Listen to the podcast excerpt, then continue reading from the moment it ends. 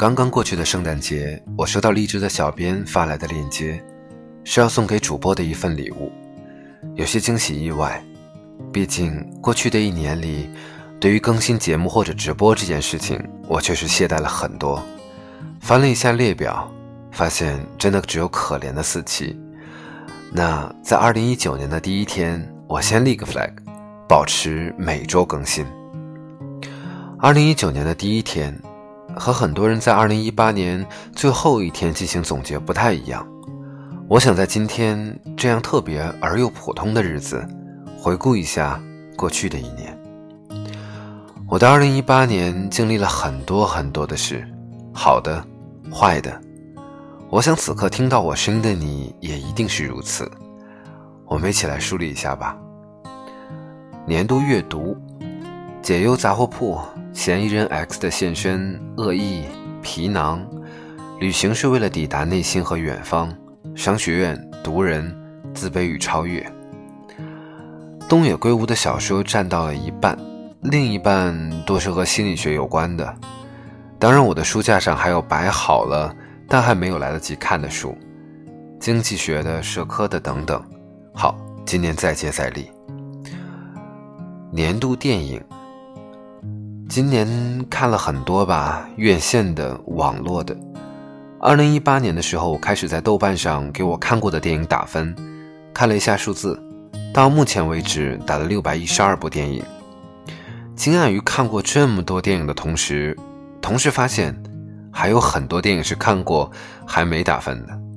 天知道这些年看电影我到底花了多长时间。年度综艺。这一年综艺确实看了很多，但最喜欢的还是小说吧。喜欢高晓松时而吹牛逼，时而认真的感觉。年度音乐，我是个会一直找音乐的人。这一年里，保守估计听了几百首歌，但印象最深的应该是艾薇儿发了新歌。年度演出，十月份去看了李健的演唱会。年度旅行。罗马、佛罗伦萨、威尼斯、米兰、巴黎、赫尔辛基。二零一八年并没有频繁的外出，上半年一直在装修我们的新家，下半年终于可以借着婚假出发。这里面最喜欢的应该是佛罗伦萨，不大的小城，舒适安逸。年度晚餐，佛罗伦萨吃剔骨牛排，暴走了几天之后吃的最爽的一顿吧。年度美食，其实想到美食的时候，还真的是回忆了一下这一年吃过的很多很多的东西，最后发现最好吃的还是自己做的。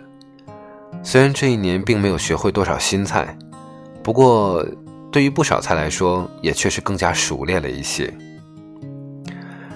年度香水，阿玛尼的激情，很喜欢的味道，在意大利特意又买了一瓶。然后到目前为止都还没有用。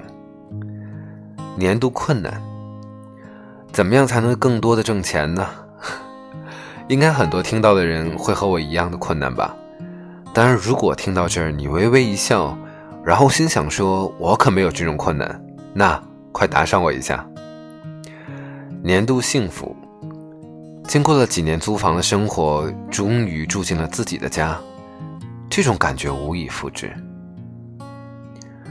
年度暖心，和爱人和爸妈有关的事吧。这世上的事啊，这么复杂，这么难过。其实很多人也都是如履薄冰。相信一点，没有谁的生活是轻松而如意的，真的是只有用尽全力才看起来毫不费力。很俗气的一句话，很实在的一点，多和爱的人在一起。年度要保持。不开心的事情别太放在心上，年度不必保持，瞻前顾后。年度感悟：为自由付出的代价总是最高的，哪有所谓真的自由？好吧，年度的总结先到这里，当然还有很多很多，我相信你的生活也可以总结的很多很多。前一阵因为一些事和远方的好友聊起。说有人一辈子都在追求稳定、安顿、安全感、保障，而我们很多人曾经不在乎，现在在乎的时候，发现追求本身就已经很难了。所以还是要更加勇敢一些，做个更潇洒的少年。虽然“少年”这个词离我已经越来越远。二零一八年是遥远又寂静的一年。这一年里，我一直忙于小家庭生活的事情，没有太多的社交活动，没什么大成就，也没赚什么钱。有时候觉得很快就要被旧日遗忘了。但格外舍不得这一年。岁末年初的时候看朋友圈，发现很多人在发这一年所有故事的拼图，他们去过的地方，他们见过的人，他们的开心，或者那些不开心。总觉得别人的日子变化很多，而我的几乎没什么变化。不过有时候想想，又或许在别人的眼里是反过来的。很多人说，二零一八年是很难的一年，是寒冬的一年，是需要坚持的一年。二零一九年会怎么样呢？拭目以待吧。想起之前看过的一句话：“没有依依不舍，只有明媚一片。”就用这句话来祝福我们的二零一九吧。最后这首歌来自于毛不易的《给你给我》，喜欢这首歌的歌词，一起来听吧。给你我百转千回的喜乐和忧愁，给你我微不足道所有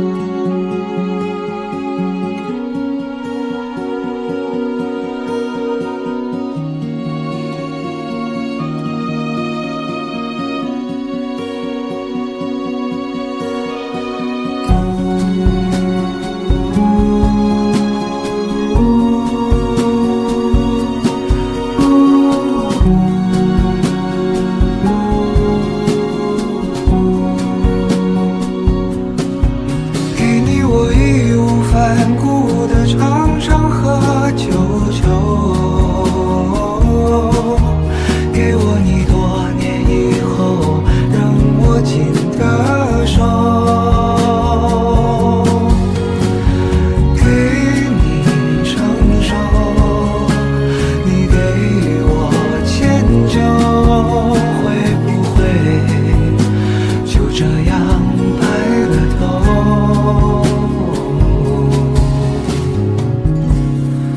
给我你带着微笑的嘴角和眼眸，给你我轰轰烈烈的渴望和温柔能够坚持做一件事情真的不太容易。二零一九年的第一天，我更新了今年的第一期，希望在今年以后的日子里面，会有我的声音依然陪伴着你。希望下期依然有你的聆听。晚安，再见。